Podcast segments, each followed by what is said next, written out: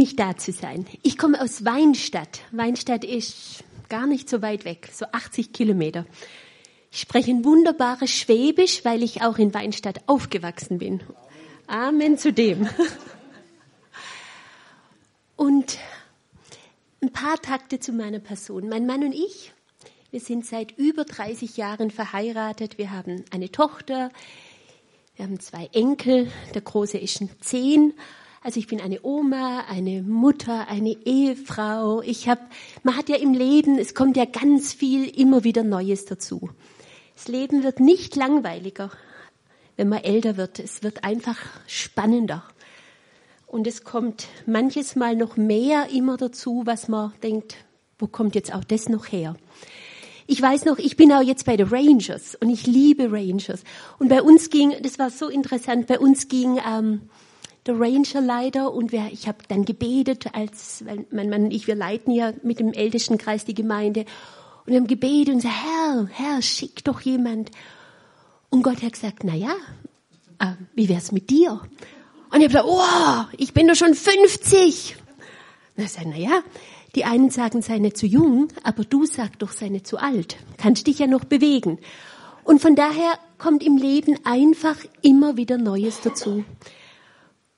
Und ich habe gedacht, auch, was für ein tolles Predigtthema ihr habt. Also Josef ähm, ist ja eine Person, jedes Mal, wenn ich sie lese, ich staune und denke, unglaublich. Und ihr habt ja auch so ganz tolle Oberbegriffe, Erfolgstest, Vergebungstest. Was für ein Test hatte er letzte Woche? Einen anderen Test.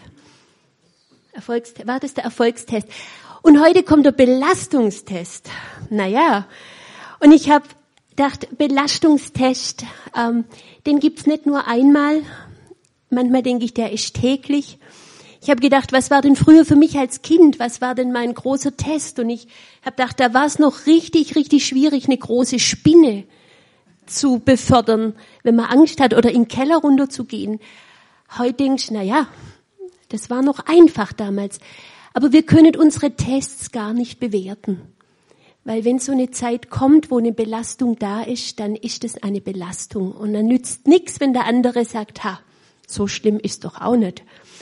Und ich habe gelesen, also im Internet gibt's auch jede Menge Tests. Ich bin auf ein paar, was ist meine Aufgabe im Leben Test oder ist mein Leben sinnlos Test oder was will ich mit meinem Leben Test. Also meine, es gibt auch der DIS-Test und Vier Sprachen der Lieben-Test. Also es gibt ja jede Menge Tests. Und es wäre so schön, wenn man der Test einfach so machen könnte, so Häkchen, Häkchen, Häkchen, Häkchen. Und ich bin getestet und jetzt geht's. Das wäre auch so schön, aber auch das geht nicht, weil das ist so richtig, die Tests ist so eingewoben in unser Leben. Und gerade unsere Persönlichkeit, das ist so eingewoben und es macht was ganz Schönes aus unserem Leben. Und da sind wir drin, ungefragt auch oft drin. Und dann müssen wir gucken. Aber ich habe gelernt in diesen vielen Jahren meines Christseins, ähm, dass Gott sich so liebevoll auch um unsere Persönlichkeit kümmert und Persönlichkeit zu sein. Und ich habe so ein schönes Zitat auch gefunden oder wo das erklärt wird und ich wollte euch das nicht vorenthalten, bevor wir noch tiefer in der Josef oder zu Josef schauen. Und das finde ich so schön und das finde ich auch so wohltuend, weil das steht, eine Persönlichkeit zu sein heißt nicht keine Macken, keine Grenzen, keine Unvollkommenheiten und keine Einseitigkeiten zu haben. Weil wir denken immer, wenn wir keine Macken mehr haben, keine Begrenzungen und wir so cool durchs Leben gehen, dass wir nichts mehr falsch machen und dass uns jeder nur noch mag, das wäre das Ding. Und dann Persönlichkeiten sind keine platt polierten Wesen, sondern ganz normale Menschen. Du und ich, wir sind ganz normale Menschen. Dass ich Pastorin bin, ich bin ganz normaler Mensch. Ganz normaler Mensch. Mm. Wir sind ganz normale Menschen mit normalen Schwächen und Stärken. Was sie ausmacht, ist nicht, dass sie perfekt sind und alles im Griff haben. Und jetzt kommt's, und das finde ich so schön, aber sie stellen sich dem Ruf der Veränderung dort, wo sie problematische Wesenszüge und Verhaltensweisen zeigen, mit denen sie anderen, also anderen, sich selbst und ihren Aufgaben schaden. Und das finde ich so schön. Das zeigt, Persönlichkeiten sind Menschen, die auf dem Weg sind. Persönlichkeiten sind Menschen, die lernen. Und Persönlichkeiten sind Menschen, die nicht anhalten, sondern sagen, hier bin ich. Und ich finde, das finde ich beim Josef unglaublich. Also diese Persönlichkeit, die kann man ja immer und immer und immer wieder lesen. Und da denke ich auch, und heute sagt die Bibel in Hebräer 12, da lesen wir, uns umgibt ja eine Wolke der Zeugen. Also hier drin in Hebräer 12 steht, du bist gar nicht alleine unterwegs, sondern eine Wolke von Zeugen ist mit dir. Da sind andere mit dir, die sagen, ja, gut gemacht, gut gemacht. Und da steht da drin, und lass, werd nicht müde, werd nicht müde in dem Lauf deines Lebens. Das rufen sie dir zu, werd nicht müde, sondern leg ab alles, was dich beschwert. Das steht schon in der Bibel, dass es Dinge gibt in unserem Lebensweg, die, die beschweren uns. Und sagt, leg ab die Sünde, leg ab das, was dir schwer macht und geh vorwärts und bleib nicht stehen. Und das ist auch bei Josef. Ich meine, Josef, ihr habt jetzt sicherlich schon richtig viel von ihm gehört. Ihr seid jetzt die Bros. Aber Josef war der Sohn von Jakob. Er war ein Enkel Abrahams und er hatte unglaublich viele Geschwister. Er war bekleidet von seinem Papa, hat noch gesagt, du bist wirklich besonders, dir gebe ich noch ein schönes Kleid, dass auch jeder das sieht. Das hat's bei den anderen nicht so einfach gemacht. Zudem hat er dann noch diesen wunderbaren Traum gehabt und anstatt er ihn, manchmal muss man auch Sachen in seinem Herzen bewegen, hat er gesagt, das ist meine Gelegenheit, wisst ihr was? Ihr alle werdet euch vor mir verbeugen, nur ich stehe. Spätestens dieser Traum hat ihn über die Klippe gestürzt. Da war es dann aus. Und seine Brüder, wir lesen dann weiter in 1. Mose 37, als sie ihn schon von weitem sahen, weil er hat für seinen Papa einen Auftrag erledigen müssen, haben sie gesagt, da kommt er, der Träumer. Jetzt ist Ende. Jetzt ist wirklich gut. Sein letzter Tag. Wollten ihn umbringen. Sie haben ihn dann, haben ihn dann äh, in der Brunnen geworfen, eine Karawane. Also er, letztendlich wurde er als Sklave verkauft. Und das ist schon krass. Also ich habe mir es nochmal überlegt, was würde das mit mir machen in meiner Familie? Was wird es mit mir machen in meiner Familie, dass meine Geschwister sagen würden, ähm, so viel bist du uns jetzt auch nicht wert. Wir wollen nichts mehr mit dir zu tun haben. Wir sehen dich nie wieder. Wenn du aus unserem Leben weg wärst, ist kein Problem. Also er wurde verkauft und es war, also es war Menschenhandel. Er war ein Opfer von Menschenhandel. Und er war, ich meine, er wurde abtransportiert in ein fremdes Land. Also das war seine Ausgangsbotschaft oder sein, seine Ausgangssituation. Und ich kann mir vorstellen, wenn man das so hört oder auch nochmal sein weiteres Leben nochmal das zusammenfasst, was ihr bestimmt ja auch getan habt, die letzten Wochen, wenn man denkt, er war Er hatte das Unverständnis seiner Familie. Er war in Sklaverei. Er war im fremden Land weit entfernt. Einfach mal diese Vorstellung, du kommst nimmer daher, du kommst nimmer heim. Was das macht, das ist eine Belastung. Und er, dann wendet sich das Blatt, er hat wieder Erfolg, das ist ja dann auch schön. Da ist was in seinem Leben offensichtlich, wo er nicht aufgegeben hat, weil er ist in dem Hause Potiphas und Potiphas sieht seine Möglichkeiten. Da ist halt so ein Mann, der, obwohl er durch so viel Schweres ging, nicht in der Zurückgezogenheit gelebt hat, sondern seine Gaben trotzdem noch eingesetzt hat. Und Potiphar sagt, Potiphar sagt, ich sehe in dir deine Leitungsqualität und hat ihn eingesetzt. Und dann, und es läuft gerade so gut wieder. Ich meine, die Sache läuft wieder. Das Leben ist einigermaßen wieder in Balance. Und es ist ein zutiefster Wunsch von uns Menschen, wenn es Chaos ist, irgendwo das wieder hinzubringen, dass man, dass es wieder einigermaßen geht. alles läuft und dann kommt die Frau vom Potiphar und Josef verhält sich so richtig. Er verhält sich so richtig. Er macht alles recht. Und trotzdem landet er angeklagt nachher im Gefängnis und er ist angeklagt der Vergewaltigung.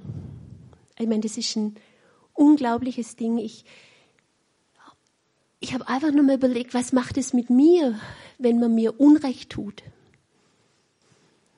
Und er ist wieder im Gefängnis und auch da, erstaunlich, auch da passiert was in seinem Leben. Auch da er wieder, kommt er wieder in Verantwortung, auch da lebt er wieder seine Gabe und offensichtlich, er zieht sich nicht zurück, sondern er setzt es ein, was er hat. Und dann kommen ja die zwei Männer, der Mundschenk und der Bäcker. Beide haben einen Traum. Der eine stirbt, der andere lebt. Und ich meine, es ist klar, dass Josef dann sagt zu dem, der lebt, ähm, könntest du dich an mich erinnern, wenn du draußen bist, könntest du ein gutes Wort für mich einlegen.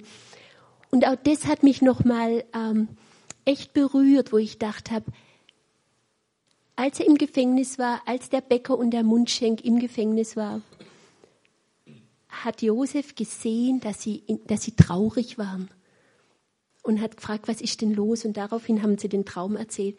Und auch das finde ich nochmal unglaublich, dass er, dass er Anteil nimmt in seinem Leid Anteil nimmt am Leben anderer. Und der Mundschenk sagt, wahrscheinlich gar kein Problem, also wenn ich draußen bin, aber wie das Leben so ist, man hofft, man, man denkt, man hat jemand, der einem, man hat doch so viele Steine in dessen Leben gelegt und, ähm, und trotzdem wird man vergessen. Und es sind nochmal zwei Jahre, zwei Jahre sind über 700 Tage, wo nochmal nichts vorwärts geht. Geht nichts vorwärts. Gleiche Situation. Ich habe wieder getan, was richtig war. Ich habe, ich habe, er hat ja richtig von Gott gehört und ich kann mir vorstellen, dass da schon die Frage ist, und jetzt? Meine, wir können heute lesen, es hat ein Ende, es hat ein gutes Ende. Aber wenn du drin bist, dann weißt du noch nicht das Ende. Weißt es noch nicht. Und ich habe so gedacht, was wir wirklich von ihm was ich glaube, was Josef uns immer, immer, immer wieder zuruft, wenn er, wenn wir denken, er lauft mit uns in diesem Kamm, in diesem Lauf und in dieser Runde mit den, mit den Zeugen, dass er sagt, geb nicht auf. Geb nicht auf. Geb nicht auf. Da, wo du jetzt drin stehst, geb nicht auf.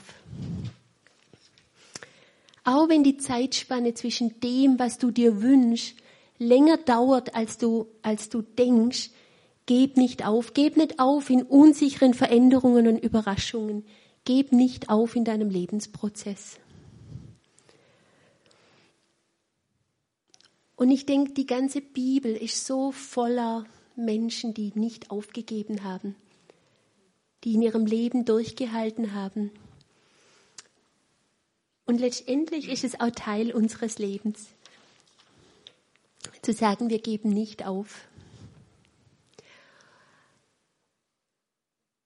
Und ich habe ähm, ein bisschen nachgelesen, weil ich, äh, weil ich auch das weiß, wenn Belastung in unser Leben kommt, ganz, ganz schön viel Stress.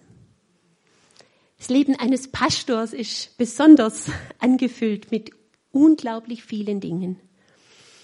Und Stress in unserem Leben, ähm, der ähm, Psychologe Herr Lazarus, und ich fand das auch so ein netter Name, ähm, er sagt, dass das, was wir erleben, geht ja immer durch unsere subjektive Wahrnehmung. meine, wir erleben was und für der eine sagt, wo ist das Problem? Wo ist das Problem? Und für der andere ist es aber ein Riesenproblem. Also ich erlebe etwas, ich habe eine Wahrnehmung und dann macht es was mit mir. Weil dann interpretiere ich es kommt was, es macht was mit mir und dann der, da oben, da passiert ganz, ganz viel. In unserem Kopf, da passiert so viel, auch während ihr jetzt sitzt. Und dann passiert, dann habe ich eine Situation und vielleicht kommt die Situation, die knüpft sich an eine Erinnerung. Oder vielleicht habe ich das schon mal erlebt. Oder dieser Mensch, der da jetzt vor mir steht, der sieht so aus mit dem, wie einer, von dem ich vor 13 Jahren vielleicht ganz großen Krach hatte. Irgendwas passiert, weil da kommt eine Interpretation. Und dann diese Interpretation, die hilft, die, die hilft mir dann, das zu kategorisieren, wo ich entweder sage, das schaffe ich, oder wow, das ist bedrohlich, oder wow, das ist schon der Bach runter, ich habe schon verloren, das ist Verlust. Und das passiert in dieser Belastung, unsere Interpretation, weil da was mit uns passiert. Und wenn ich sage, na, das ist eine Herausforderung. Damals, als ich, als ich, ähm, als Gott zu mir gesagt hat, werde doch, geh doch zu den Ranger, dann war das für mich eine Herausforderung und habe gedacht, ah ja, warum eigentlich nicht? Kann ich nur was lernen? Das war eine Herausforderung. Eine andere Situation, wo, wo ich jetzt zum Beispiel, wo meine Mama sie ist Witwe und sie braucht meine Pflege, weil es ihr sehr, sehr, ähm, weil es sehr schwierig ist. Das ist, das ist eine ganz andere Nummer, was jetzt da dazu kommt in meinem Leben. Das ist auch eine Herausforderung, aber die kostet schon viel, viel mehr Kraft von mir. Und in manche Tage ist das bedrohlich, weil ich versuche, ganz viele Bälle zu jonglieren. Und dann wird, an manchen Tagen ist das Gleiche, was ich erlebe, eine Herausforderung und an manchen Tagen ist eine Bedrohung. Und von daher ist ganz viel hängt zusammen, was wir wahrnehmen, was auf uns zukommt, was unser Kopf damit macht. Wie wir sagen, ist es eine Herausforderung, wo ich was lernen kann, und das können wir immer, auch in der Bedrohung, aber wir brauchen eine andere Strategie auch für uns selber, wenn es einfach zu viel ist. Zum Beispiel, ich habe diese Woche habe ich, weil das Wetter so schön war, habe ich gedacht, ich muss unbedingt, weil das war eine sehr intensive Woche, da habe ich gesagt, jetzt gehe ich zwei Stunden mit meinem Hund spazieren. Und das habe ich mir richtig eingeplant und habe gesagt, jetzt gehe ich mit dem Hund spazieren. Und dann habe ich noch ein paar schöne Bilder gemacht, die ich dann nachher immer noch angeguckt habe. Je nachdem, wie wir es erleben, müssen wir auch gucken, dass wir gut für uns sorgen. Und das können wir auch nicht immer allein und brauchen wir auch nicht immer allein. Deshalb ist es so schön, auch Freunde zu haben. Deshalb ist es schön, im Hauskreis zu sein. Deshalb ist einfach schön, dass wir nicht alleine sind. Und ich habe sehr genossen, gerade eben mit euch zu singen. Vielen Dank. Und wie wir das wahrnehmen, ich würde da gerne noch ein paar Sachen dazu sagen. Ähm, früher die Griechen, die haben so ganz große Marmorblöcke ausgeschlagen und haben sie dann verkauft. Und manches Mal haben diese riesen Felsbrocken eben auch so kleine Risse gehabt. Und haben sie gesagt, ist ja gar kein Problem. Wir machen einfach ein bisschen Wachs rein in das Ganze, schmorgeln ein bisschen drüber. Wo ist das Problem? Wo ist das Problem? Und ganz ehrlich, wir machen das manchmal auch so.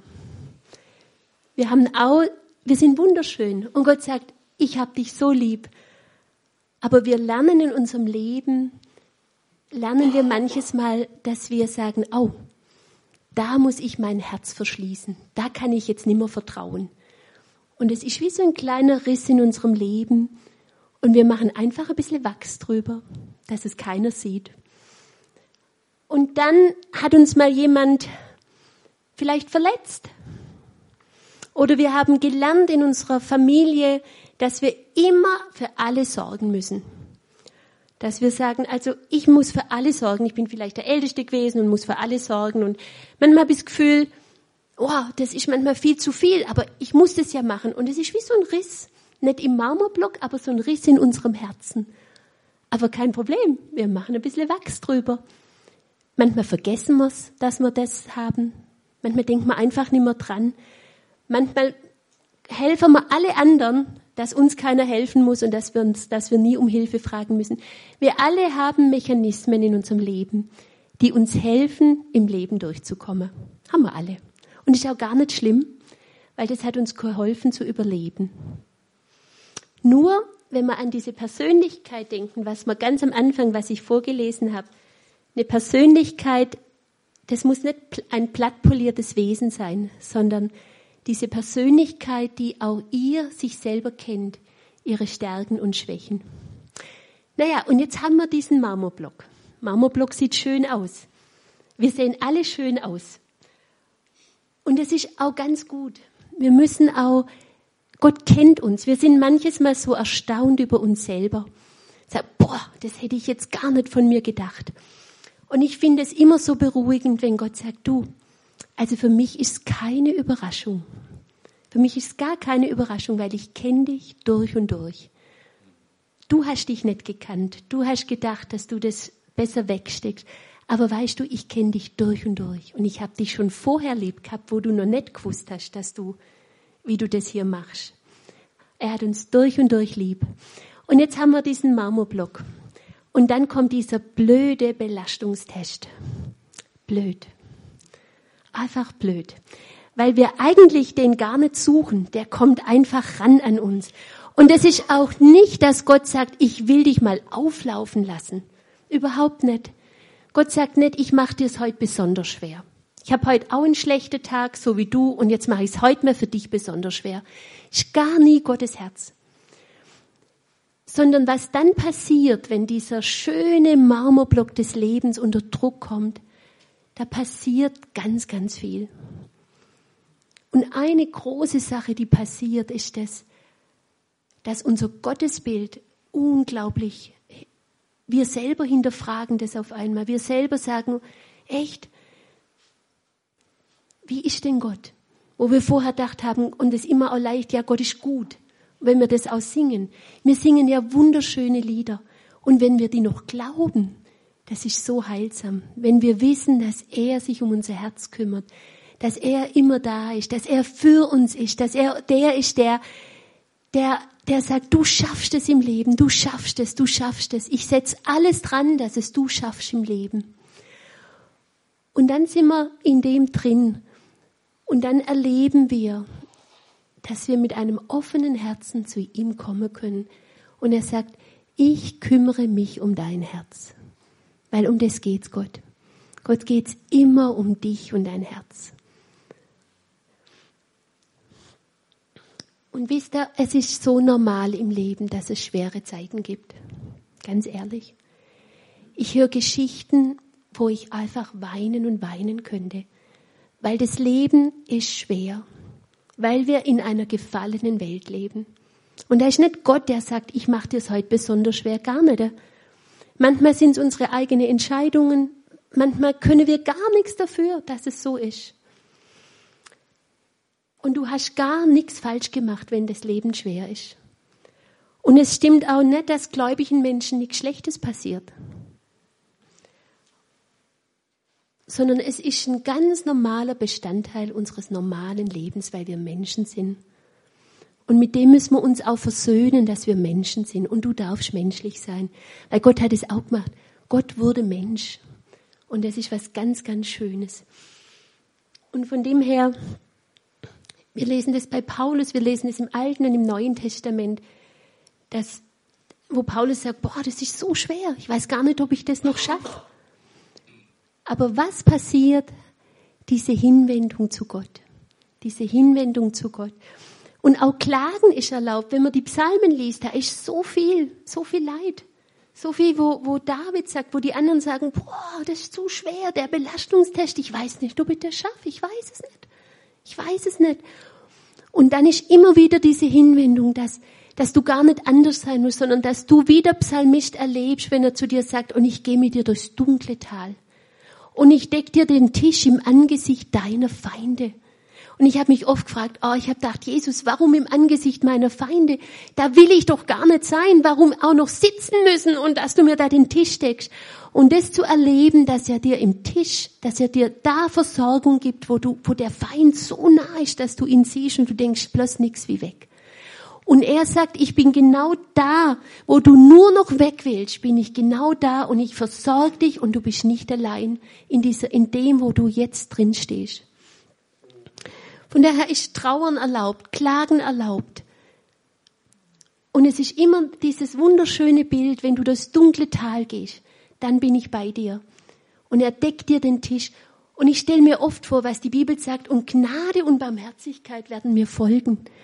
Denkt euch vor, wenn ihr geht, es wird immer Gnade und Barmherzigkeit hinter euch hergehen. Weil das Leid, wo du drin stehst, das macht dich auch zu einem empathischen Menschen. Das macht auch aus dir was, wo du barmherzig bist. Und dann kommt Gnade und Barmherzigkeit hinter dir her, weil du durch ein Tal gegangen bist. Und weil du Belastung ausgehalten hast. Und weil du Belastung nicht ausgehalten hast, weil du gesagt hast, weil du, weil du gemerkt hast, wer du, was, wo die Risse in deinem Leben sind. Und weil das nicht mehr schlimm ist, weil es einfach nicht mehr schlimm ist. Und ich habe neulich, ich lese gerade ein Buch vom Dietrich Bonhoeffer über gemeinsames Leben und ich weiß nicht, wer das schon mal gelesen hat. Und ich würde euch gern einen kleinen Ausschnitt vorlesen, weil mich das die Tage so berührt.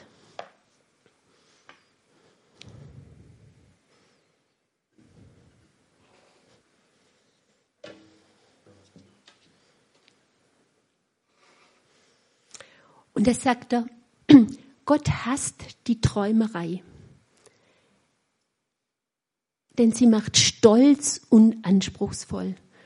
Und mich hat es, ich finde es so heilsam, auch für mich selber, wo wir manches Mal denken, wir sind, wir wissen alles schon. Aber das ja, Gott hasst die Träumerei, aber das ist jetzt auch in Bezug auf Gemeinschaft.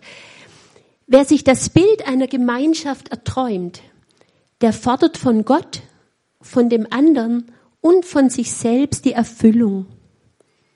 Also ich habe ein Bild der Gemeinschaft, ich habe ein Bild von meinem Leben, ich habe ein Bild auch da oben, wie ich sein müsste, wie der andere sein muss, wenn es mir jetzt auch vielleicht, wenn ich im Belastungstest bin. Ich sag zwar nichts, aber ihr müsst es alles sehen. Ich habe schon, dass ich da so jetzt im Belastungstest bin und also ich habe so ein Bild und einen Traum von Gemeinschaft. Und er fordert von Gott, von sich selbst und vom anderen. Und er kommt als Fordernder in die Gemeinschaft der Christen und richtet ein eigenes Gesetz auf und richtet danach die Brüder und Gott selbst. Und ich habe so gedacht, wenn der Belastungstest kommt, man braucht mit sich selber Gnade und auch mit dem anderen. Und das ist auch was, was passieren kann, und da ist der Teufel, das ist so ungefähr seine Stellenbeschreibung, dass er einfach sagt, löst dich doch raus, die verstehen dich doch sowieso nicht. Die waren jetzt überhaupt nicht nett zu dir. Die könnten das auch wirklich anders machen können. Keiner hat für mich gebetet, keiner hat gefragt, wie es dir geht. Immer bist du allein. Und man entfernt sich einfach. Und das ist was, auch das ist so ein Riss, Einfach zu sagen, ja, ich habe Gnade. Wir finden uns einfach da wieder, nicht immer Traumbild, sondern ich kann echt sein in dieser Gemeinschaft. Und ich glaube, wenn das Gemeinde erlebt, dass wir sein, dass wir echt sein können, dass wir angenommen sind, trotz, trotz unseren Rissen und dass wir auch sagen können, du, ich brauche deinen Zuspruch, ich brauche dein Gebet. Von daher ist es ganz interessant in dieser Marmorblock, wenn man das Ihr könnt es als PowerPoint in eurem Kopf mitnehmen, zu sagen, ja, wenn der Druck kommt, es ist nicht schlimm. Da passiert was, weil mich Gott, was wir mit in die Ewigkeit nehmen, ist unser Charakter. Und dann passiert hier auch schon ein bisschen Ewigkeit, weil Gott uns einfach in seiner Liebe vorbereitet, zubereitet, mit uns unterwegs ist. Eins ist so wichtig, Gott kommt, geht nie weg und sagt, ich komme wieder, wenn es dir gut geht. Niemals. Sondern er geht mit uns durch und er denkt an dieses Bild vom Psalm 23. Wenn wir in Not sind, dann ist Gott da. Gott geht mit uns durch und du gehst nicht alleine durch. Und nachher, wenn du alles gut gemacht hast, dann kommt Gott wieder und sagt, so, jetzt sind wir wieder in Partnerschaft und jetzt bist du wieder mein Kind. Gott sagt, du bist es jetzt und du bist es heute. Und von dem her gesehen, ähm, hm. Vielleicht können wir einfach auch noch mal uns gegenseitig auch als Gemeinschaft Gnade geben für unsere Lebensprozesse und für die Belastungen. Ich finde diesen wunder, wunderschönen Spruch, den wir immer wieder lesen, hinfallen, Krone richten, aufstehen, aufstehen, hinfallen, aufstehen, Krone richten und weitergehen. Es ist eine wunderschöne Botschaft da drin, die Botschaft, dass es weitergeht. Was man aber nicht verpassen darf, der Zeitfaktor ist, es geht nicht immer so schnell. Wir fallen hin. Und ja, wir müssen aufstehen. Aber das kann Zeit brauchen. Und du und ich, wir können das nicht bewerten für der andere. Ich habe schon Aussagen gehört, da haben Frauen geweint, weil sie eine Fehlgeburt hatten. Und dann kann man nicht einfach sagen, ist doch gar nicht so schlimm, dein Kind ist doch jetzt im Himmel und du bist doch noch jung. Das ist ein ganz ehrliches Herz, aber es hilft nicht. Hilft nicht. Und von dem her, wenn wir eine Gemeinschaft sind, die miteinander im Belastungstest steht, wo wir Menschen, wo wir, wo wir einfach nett zueinander sind. Wir müssen manchmal gar nicht mehr sein wie nett zueinander. Das ist so viel wert, einfach nett sein. Das ist, da seid ihr super geistlich drauf, wenn er das macht. Super geistlich. Und einfach zu sagen, es braucht Zeit. Weil das Leben und der Schmerz braucht Zeit. Und auch dieses Trauern und dieses Weinen, das bringt schon allein, das bringt Heilung. Und wenn wir das dann, wenn wir wissen, dass unser Gott mit uns ist, er lässt uns nicht allein in dieser Zeit. Und wir brauchen Ruhepausen. Im Leben sind wir aufgefordert, auch zu entdecken, was tut uns denn gut. Wir haben Verantwortung für unser Leben. Wir haben Verantwortung zu, auch dass wir eine gesunde emotionale, geistliche Emotionalität auch leben. Zu sagen, ich muss Pausen ein, ich muss Pausen machen. Ich muss mir gucken, wenn ich was Schweres erlebe, was macht es eigentlich mit mir? bin ich auf einmal ganz arg ärgerlich und mag keine Leute mehr oder ich, ich muss auf mich achten, ob ich depressiv werde und sage, oh, ich, ich brauche dringend Hilfe, weil ich merke, es kommt in meinem Leben zu viel durch diesen Belastungstest hoch. Und wir haben die Verantwortung, unser Leben da immer wieder anzugucken. Und das gehört einfach zu unserem Leben dazu. Und hinfallen ist erlaubt aber aufstehen ist Pflicht. Hinfallen ist erlaubt, aufstehen ist Pflicht. Aber auch zu wissen, immer wieder in diesem Bild vom Psalm 23, er geht mit dir durch, durch das Todestal, durch das dunkle Tal. Wir können das dunkle Tal nicht umgehen, manches Mal, aber zu wissen, dass er mit uns durchgeht. Und einfach zu sehen, wir können unser Herz trainieren. Wir können unser Herz trainieren. Und weil hier ist ein Übungsfeld. Hier ist ein Übungsfeld, was das im Leben mit uns macht. Und es gibt ja so, im Englischen ist das so nett, du kannst, oder auf Deutsch, du kannst besser werden oder bitter werden. Besser oder bitter. Und es ist nicht die Situation, ist nicht, niemals ist immer die Situation, sondern es ist das, was die Situation mit dir macht. Um das geht's. Und das müssen wir angucken. Was macht die Situation? Und dann ist, macht die Situation, dass ich sage, oh, jetzt muss ich mein, jetzt kann ich mein Herz anschauen. Das ist ja eine unglaubliche Gelegenheit, mein Herz anzuschauen. Oder sage ich, du bist schuld. Und das ist was, wo wir bei Josef lernen können, wenn wir seine Geschichte am Ende angucken dass er mit seinen Brüdern, dass er nicht in der, in der Zurückgezogenheit ist, sondern dass er, auf, dass er mit seinen Brüdern wieder auf sie zugeht und sein Herz zu ihnen aufmacht. Und im Belastungstest ist einfach unser Herz, das ist das Ding. Um das geht's. Es geht um unser Herz. Und in unserem Herzen ist so viel drin. Da ist der Sitz selbst der Sitz von unserem Hungergefühl ist da drin, sagt die Bibel. Und unser, unsere Wahrnehmung, wie wir Dinge sehen, unsere Emotionen sind da mit drin. Und von daher, wenn der Belastungstest da ist, hab keine Angst. Der gehört zum Leben dazu. Du kannst nicht schneller rennen wie dein Belastungstest, der ist einfach da. Aber zu sehen, dass Gott da ist und dass er sich in so einer Liebe um dein, sich um dein Herz kümmert. Und dass du dich nicht zurückziehst und erst wieder auch in die Gemeinschaft kommst, wenn alles wieder gut ist, sondern dann Menschen suchst und sagst, können wir zusammen durchgehen? Kannst du mit mir heute beten? Und wenn wir nette Menschen sind, dann sind wir eine heilsame Gemeinde. Und das ist richtig schön. Und ich denke, das war richtig viel. Ich glaube, ich mache jetzt da Schluss. Und sag nochmal, lass uns nochmal zusammenfassen, bevor welches Lied kommt? Ein schönes, ein schönes Lied kommt. Ein schönes Lied. Was ich, nehme doch dieses nächste Lied, weil ich glaube, wir singen wirklich so ein schönes Lied. Und wir singen zurzeit in der Gemeinde immer ein Lied, das heißt, ich lege meine Krone ab. Ich lege, ich lege das ab, was mich beschäftigt. Ich lege mein Sein vor Gott hin. Und im Leben geht es immer wieder darum, dass wir sagen, Jesus, hier bin ich. Hier bin ich. Und danke, dass du es gut mit mir meinst. Danke, dass du für mich bist. Danke, dass du mein größter Fan bist. Vielen, vielen Dank. Und dann, dass wir unsere Herzen aufmachen und sagen, oh, ich danke dir, dass du mein Leben, ich, ich habe Zukunft und Hoffnung. Mein Leben hört nicht auf.